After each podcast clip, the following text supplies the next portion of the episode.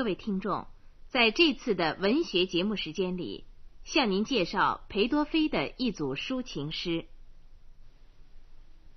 裴多菲·山陀尔是匈牙利最著名的爱国诗人。他父亲是个屠夫，母亲是农妇。他从小过着贫困的生活，只上过几年中学。后来当过兵，参加过流浪剧团，几乎走遍了匈牙利。艰苦的漂流生活同农民的广泛接触，对裴多菲以后的文学创作产生了良好的影响。裴多菲熟悉民间生活，热爱民间文艺。从一八四二年起，他就用民歌形式写诗，其中有五十多首一直在匈牙利流传，成为真正的民歌。裴多菲是诗人，也是革命家，他把一生都献给了匈牙利的民族解放事业。四十年代后期，匈牙利的革命运动蓬勃兴起，诗人积极组织佩斯的激进青年从事政治运动和文学研究。在编辑文艺刊物的同时，发表了许多抨击国王贵族的诗篇，比如反对国王、匈牙利贵人等等。一八四八年春天，革命浪潮席卷欧洲。裴多菲也领导激进青年发动起义，反对奥地利的民族压迫和国内的封建专制统治，要求独立改革。在壮烈的斗争中，写下了《民族之歌》，把国王吊死等激越昂扬的诗篇，充满着对祖国的热爱，对革命未来的关心和向往。一八四九年七月。欧洲各国的革命相继失败，匈牙利坚持到最后。裴多菲参加了匈牙利革命军，一手拿枪，一手拿笔，迎着猛烈的炮火进击。但是，终于在寡不敌众的斗争中，死于沙皇哥萨克骑兵的矛尖上。裴多菲一生还写过大量爱情诗。约占他抒情诗总数的三分之一。这些爱情诗大多感情诚挚，风格明朗。尤其出色的是他后期写给他妻子的诗篇，把对爱情的忠贞同为自由献身的革命精神融合一起，升华到崇高的领域。这是历来的爱情诗无法相比的。裴多菲的诗。不仅在匈牙利，而且在全世界，特别是在被压迫、被奴役的弱小民族和国家里，得到广泛的流传，已译成五十多种文字出版。鲁迅极为崇敬裴多菲，他说：“我向来原是很爱裴多菲的人和诗的。”早在一九零七年写的《摩罗诗力说》中。就把裴多菲同拜伦、雪莱、普希金、莱蒙托夫等一起列为摩罗诗人加以介绍，并亲自翻译了他的作品。今天，裴多菲已成为我国人民最熟悉和喜爱的外国诗人之一了。下面就请您欣赏他的这组抒情诗。先请听《谷子成熟了》。翻译孙用，朗诵陈铎。谷子成熟了，天天都很热。到了明天早晨，我就去收割。我的爱也成熟了，很热的是我的心。但愿你，亲爱的，就是收割的人。这是裴多菲早期创作的一首短诗，深受匈牙利人民的喜爱，被音乐家谱成歌曲，广为传颂。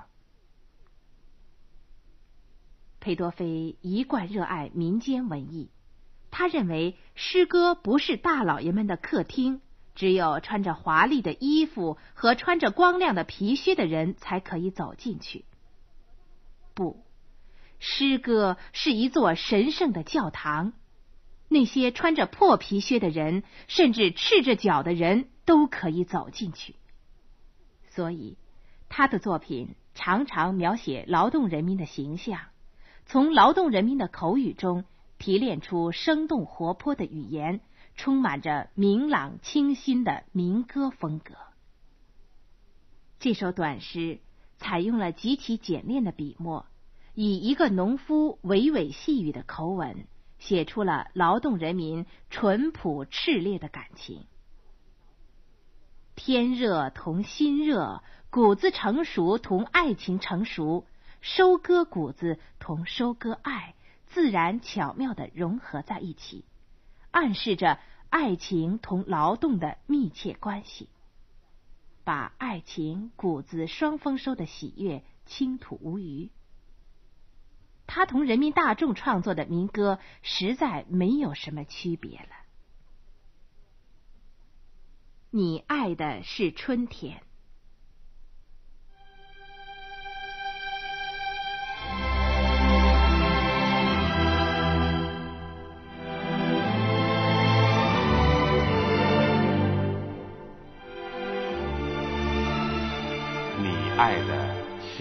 春天，我爱的是秋季。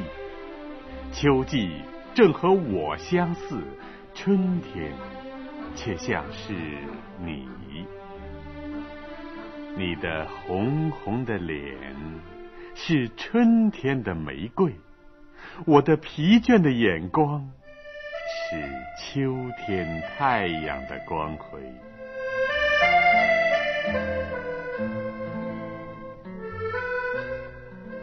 假如我向前一步，再跨一步向前，那时我就站到了冬日的寒冷的门边。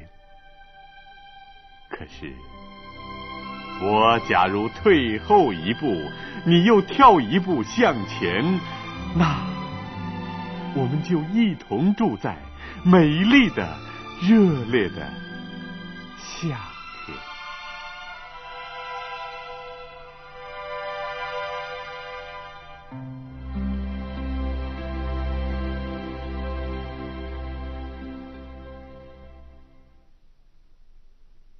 爱的是春天，是一首富于人生哲理的爱情诗。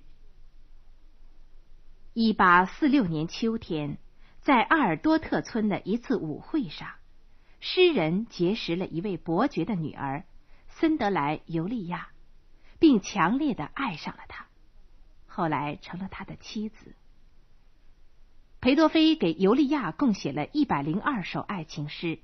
表现了对爱情的忠贞和对自由的向往。随着民族矛盾、阶级斗争的激化以及诗人思想的发展，他后期所写的爱情诗越来越多的闪耀出革命精神的光彩。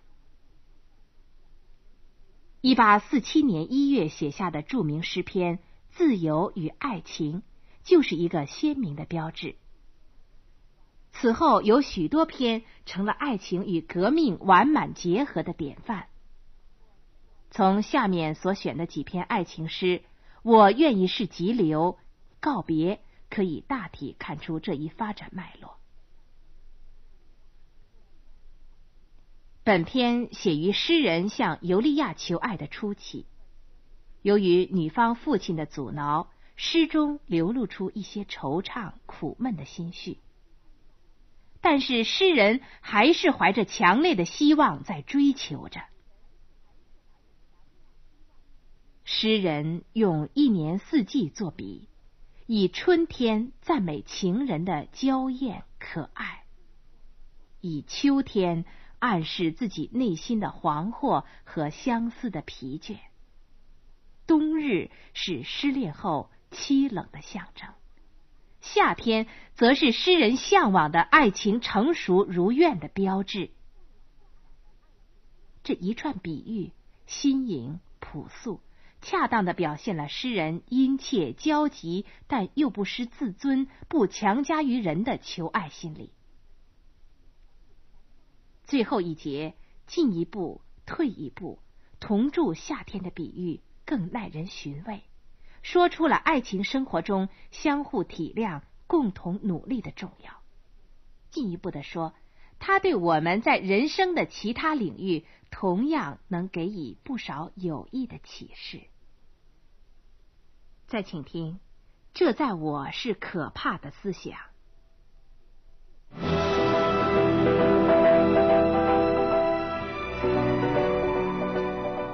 这在我是可怕的思想。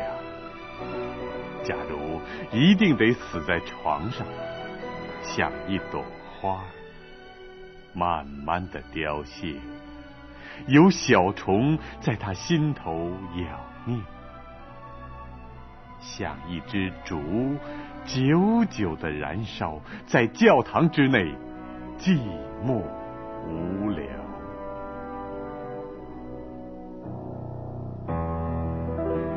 那样的命运，我不愿意。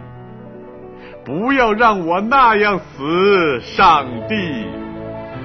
我情愿是大树，任闪电和狂风将它击穿、吹断；我情愿是峥嵘的岩石，轰轰的倒下在山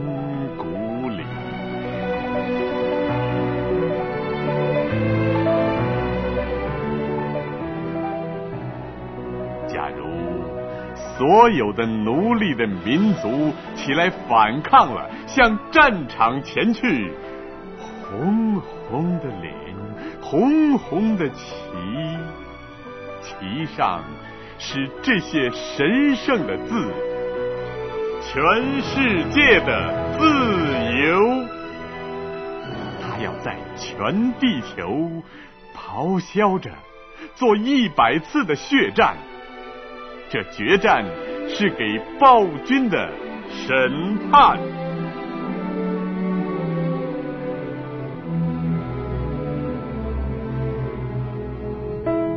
那时候，让我死亡在这样的战场上，我的心血就在那里流尽，胸前也响着最后的欢声，热烈的骚动，钢铁的叮铃，喇叭的吹叫。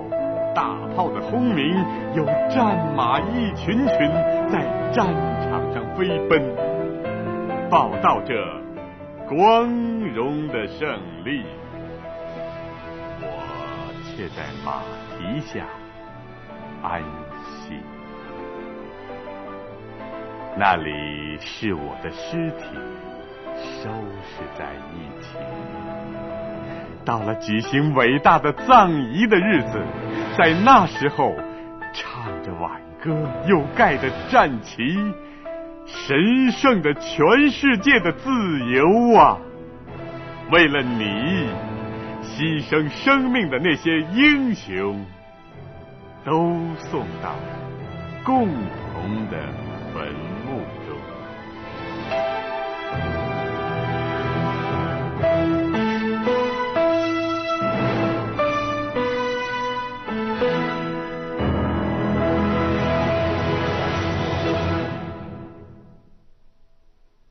八四六年对裴多菲来说是他思想转折的重要关头。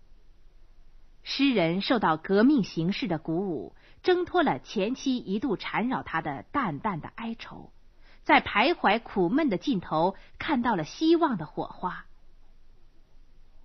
这年春天，裴多菲组织了诗人协会，为后来第一个匈牙利作家团体——青年匈牙利奠定了基础。并且出版了进步文艺刊物《生活景象》杂志。与此同时，裴多菲的诗歌也呈现出崭新的风貌，革命的色彩越溢越浓。他急切的等待着战斗的信号，期望在旧世界的废墟上建设起崭新的世界。这首诗可以看出诗人思想转变的痕迹。人固有一死，或重于泰山，或轻于鸿毛。诗人用前后对比的手法，形象的反映了两种截然不同的生死观。他不愿默默无闻、碌碌无为的死去，像被小虫慢慢蛀死的花朵，像教堂里的寂寞燃尽的孤竹，而情愿做一棵傲然耸立的大树，在同闪电狂风的搏击中，给人间带来瞬息的光明。在同恶势力的抗争中英勇献身，宁愿做高峰顶上的岩石，轰然倒向深谷，发出惊天动地的声音，与旧世界同归于尽。诗的后半部，诗人给自己描绘了一幅在战场上得到归宿的场面：喇叭的吹叫。大炮的轰鸣，有战马一群群在战场上飞奔，报道这光荣的胜利，我却在马蹄下安息。这种马革裹尸式的结局是壮烈的、光荣的；这种为祖国自由含笑于九泉的精神是崇高的、感人的。他将永远为后代子孙所纪念。诗人曾在许多诗篇中反复陈述过这一思想，并且以热血谱写了人生的最终篇章。请听：啊，人应当像人；啊，人应当像人。不要成为傀儡，尽受反复无常的命运的支配。命运是只胆小的狗，勇敢的人一反抗它，它就马上逃跑。所以你不必怕。啊，人应当像人。不在于用你的嘴比任何迪摩西尼，事实是说的更美。建设或是破坏，而后需要的是沉默。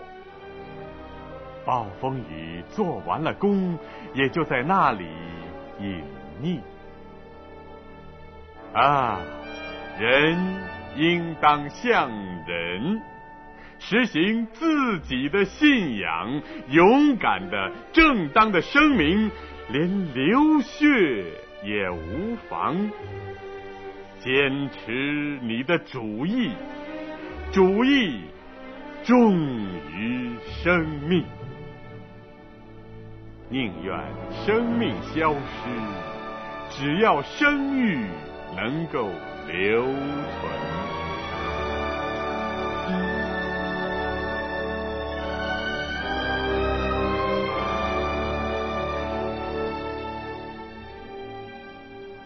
啊，人应当像人，不要一味依赖，不要为世界的财富把你的独立出卖，为一口饭出卖自己，谁都可以轻视。这是可贵的格言，穷苦而独立。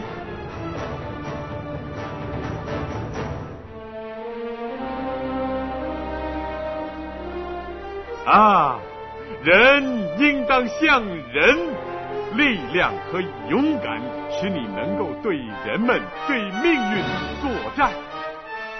你要像一棵胡树，大风将树根吹折，然而巨大的树干却永远挺直。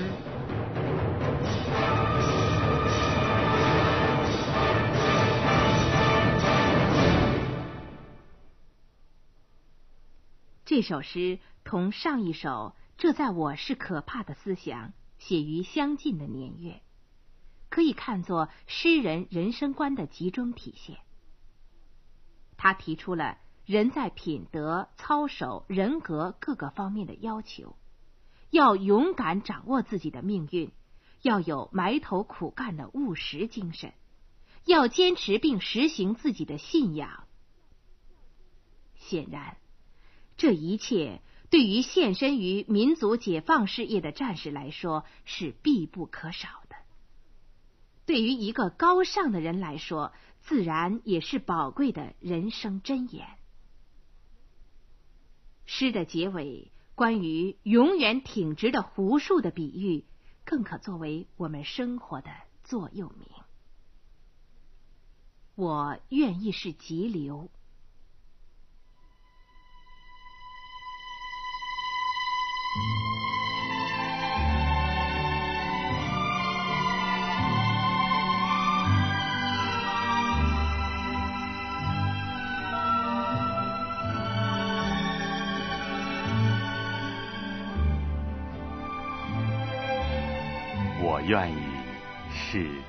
流，山里的小河在崎岖的路上、岩石上经过。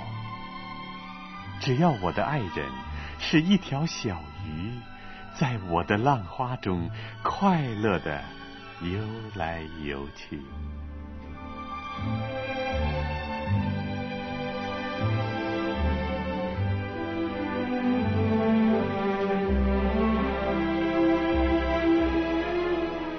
愿意是荒林，在河流的两岸，对一阵阵的狂风勇敢的作战。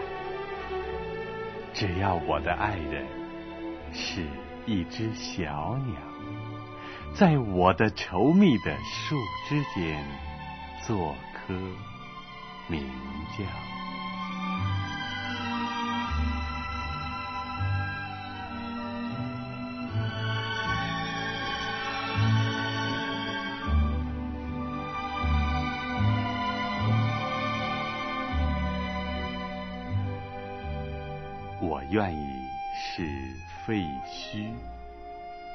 在俊俏的山岩上，这静默的毁灭，并不使我懊丧。只要我的爱人是青青的常春藤，沿着我荒凉的额，亲密的攀援上升。我愿意是草屋，在深深的山谷底，草屋的顶上饱受风雨的打击。只要我的爱人是可爱的火焰，在我的炉子里愉快的缓缓闪现。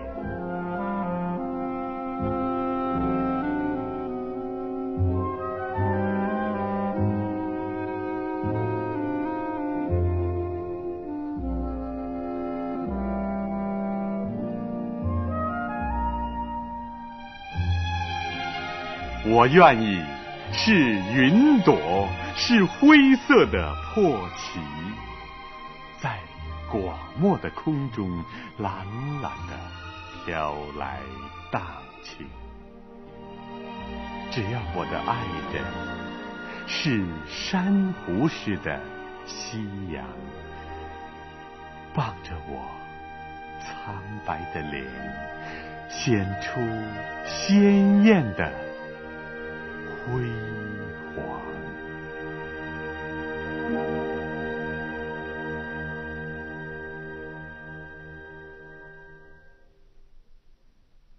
这是裴多菲写给情人尤利亚的又一首情诗。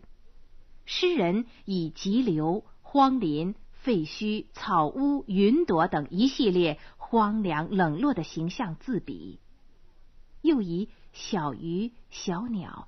常青藤、炉火、夕阳等美好欢快的形象，比喻心中的爱人。两组比喻形成鲜明的对比。这些比喻和对比总的含义是一致的，即不管自己的命运多么坎坷险恶，只要同爱人在一起，就能化险为夷，幸福无比，从而歌颂了爱情的强大威力。但是，他们并不是简单的重复，每一节比喻各有着独自的心意。小河要穿越崎岖山路，意味着爱情的历程将百折千回、艰难曲折。荒林要同狂风恶战，表明可能遇到挫折和打击。废墟已被毁灭、遗弃，象征着为爱情付出的牺牲。深谷底的草屋突出了处境的孤寂。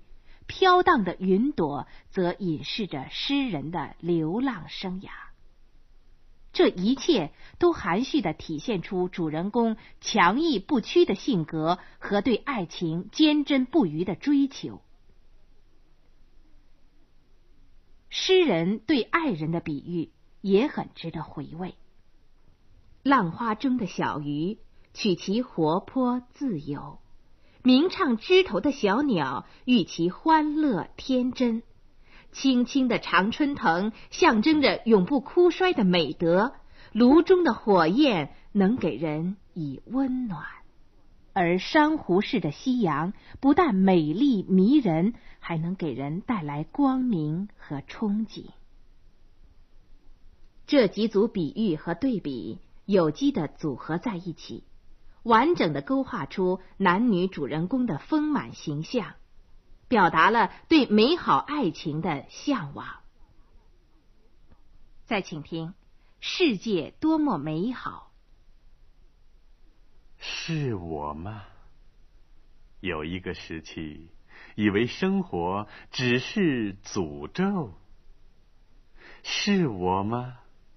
夜。像幽灵似的在地面上漫游，惭愧之火燃着，把我的脸烧红了。生活多么甜蜜，世界多么美好。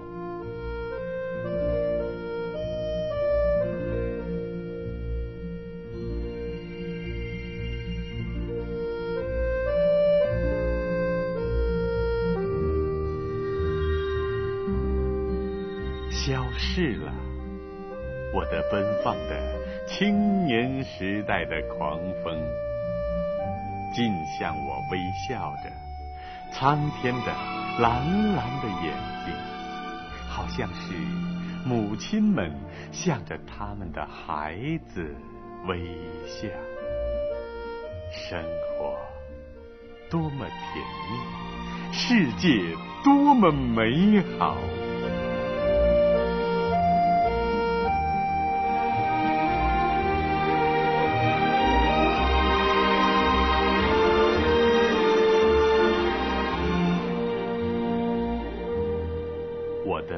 一天从我心中拔出了痛苦的根，重新渐渐变成翠绿的花园了。我这颗心五色缤纷的花朵又在里面盛开着。生活多么甜蜜，世界多么美好。那被我粗鲁的驱逐了的自信，又用他的双臂来拥抱我的灵魂，好像是从远方归来老朋友一样拥抱。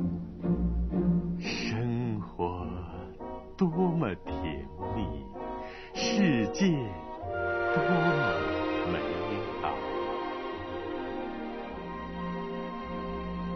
好心的老朋友啊，请你们和我亲近。猜疑的斜视的眼睛再也不瞅着你们。我已经把这个鬼的家族一下赶跑。生活多么甜蜜，世界多么美好。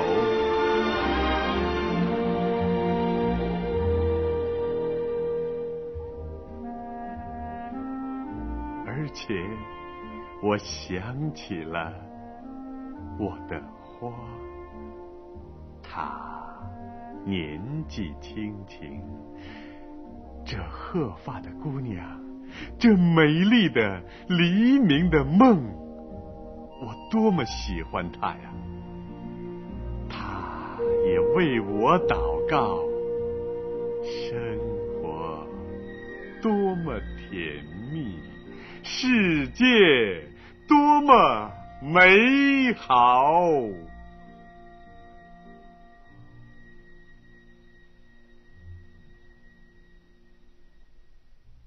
一八四七年五月，裴多菲同尤利亚的婚姻终于冲破了重重障碍，确定下来了。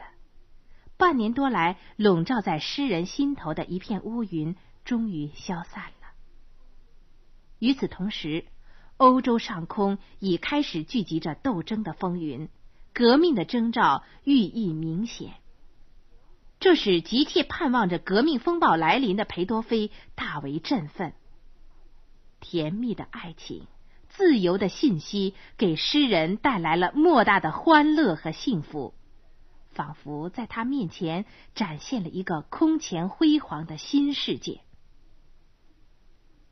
诗人激动之下，唱出了这首生活的赞歌：生活多么甜蜜，世界多么美好。这首诗是同旧的灵魂的诀别书。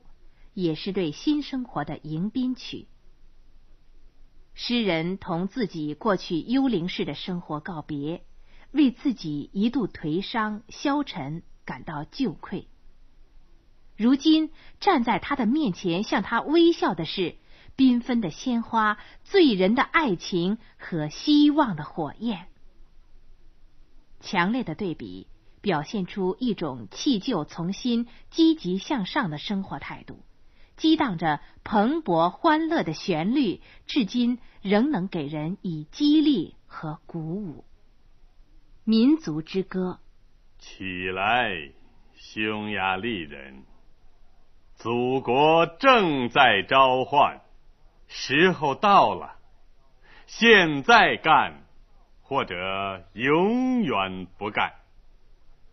是做自由人呢，还是做奴隶？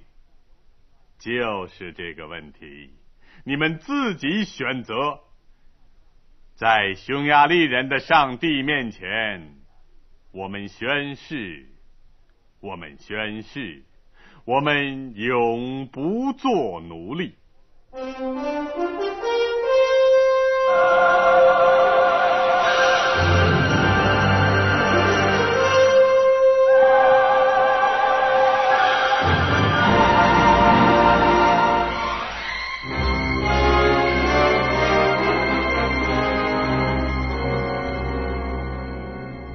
我们做着奴隶直到现在这时连我们的祖先也遭受诅咒。他们原来自由的活着、死去，当然不能在奴隶的土地上安息。在匈牙利人的上帝面前，我们宣誓，我们宣誓，我们永不做。奴隶，谁如果在紧要关头还不肯牺牲，把自己这渺小的生命看得比他的祖国还要宝贵，那么他真是太恶劣、太卑鄙。在匈牙利人的上帝面前，我们宣誓。我们宣誓，我们永不做奴隶。刀剑是比铁链更为辉煌，佩戴起来呢也更为像样。我们却还是佩戴着铁链。来吧，我们的古老的刀剑。在匈牙利人的上帝面前，我们宣誓，我们宣誓，宣誓，我们永不做奴隶。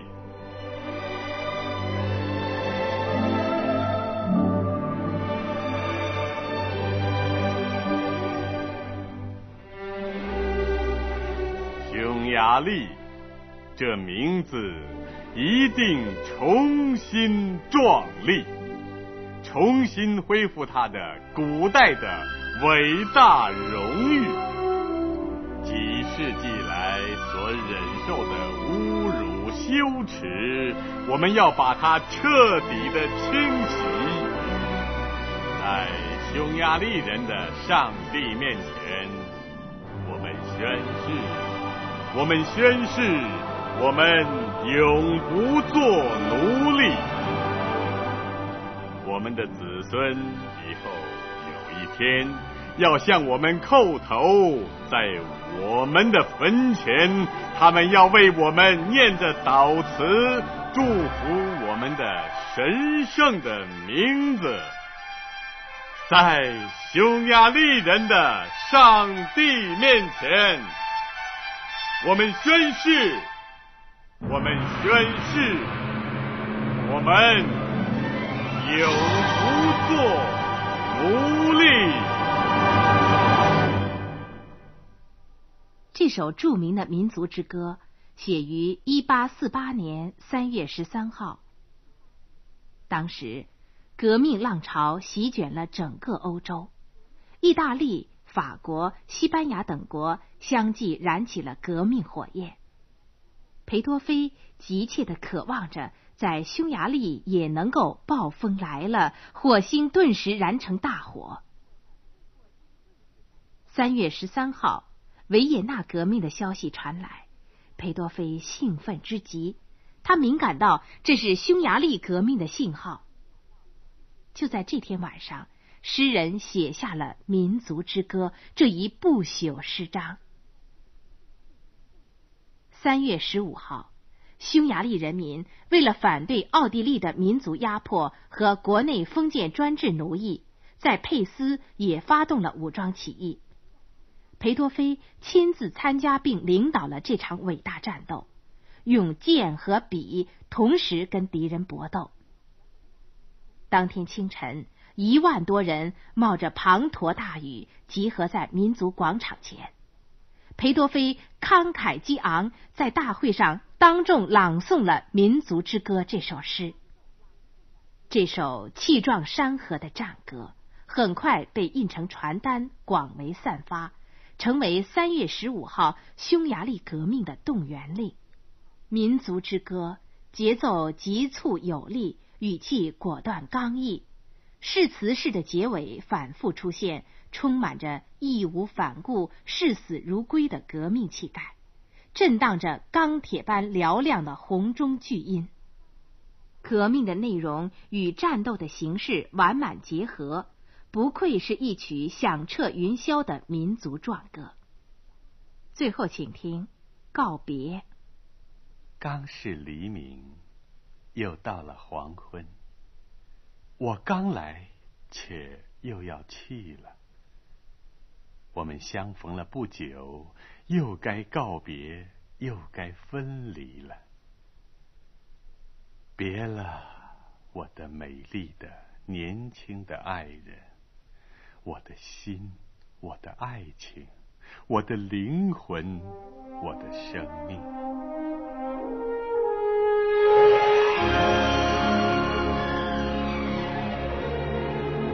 我从前是诗人，现在是战士。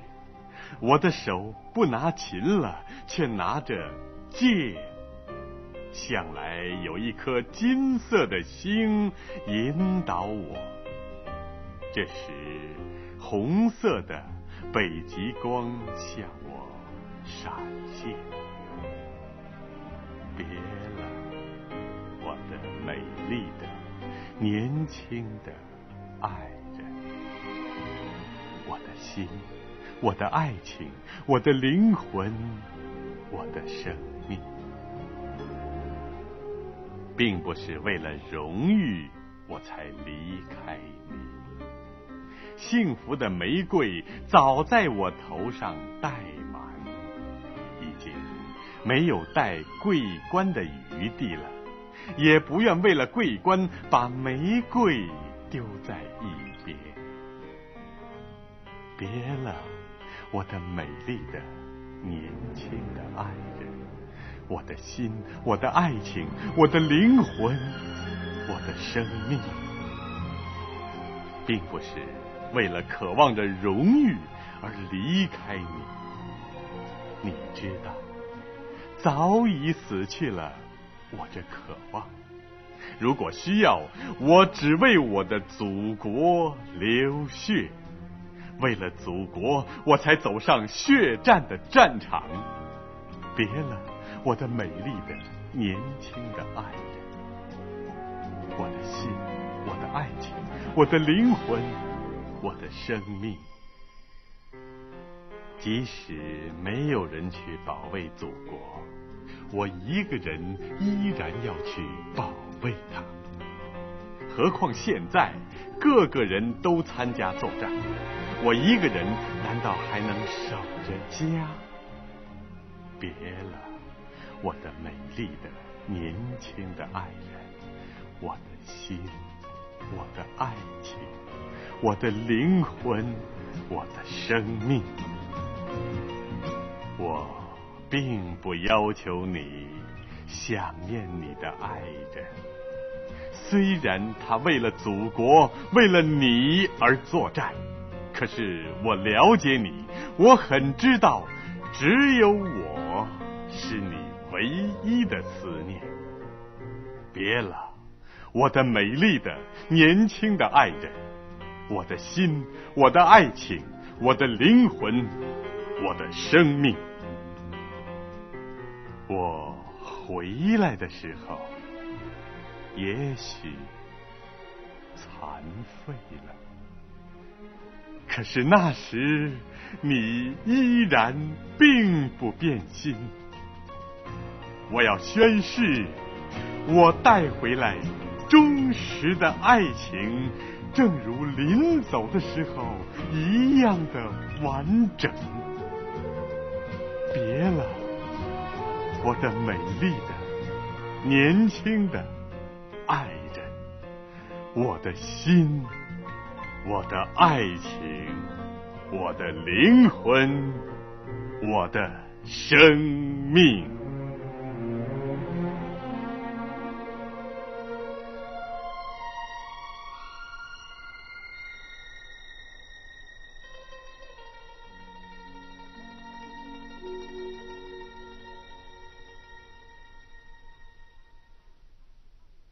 一八四八年秋，奥地利反动势力向刚刚解放的匈牙利发起猖狂反扑。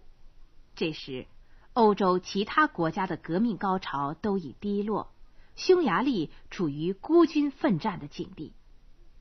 裴多菲毅然告别了亲爱的妻子，踏上为祖国自由而战的征程。这首诗。是诗人参加民族解放军后留给他妻子尤利亚的纪念。在这首诗里，诗人用委婉的语气表示坚信尤利亚对他的爱永远不会变，这是对妻子的一种宽慰，也是一种期望。最后，诗人发誓自己将把忠实的爱情完整的带回。真可谓通情达理，感人至深。全诗反复出现的尾句，运用了一连串发自肺腑的呼吁：“别了，我的美丽的、年轻的爱人，我的心，我的爱情，我的灵魂，我的生命。”更增添了爱情的分量，突出了别离时恋恋不舍的心情。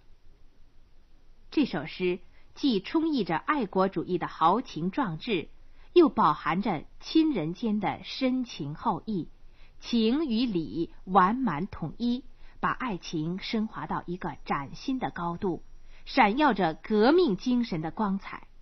这在资产阶级文艺作品中却是罕见的。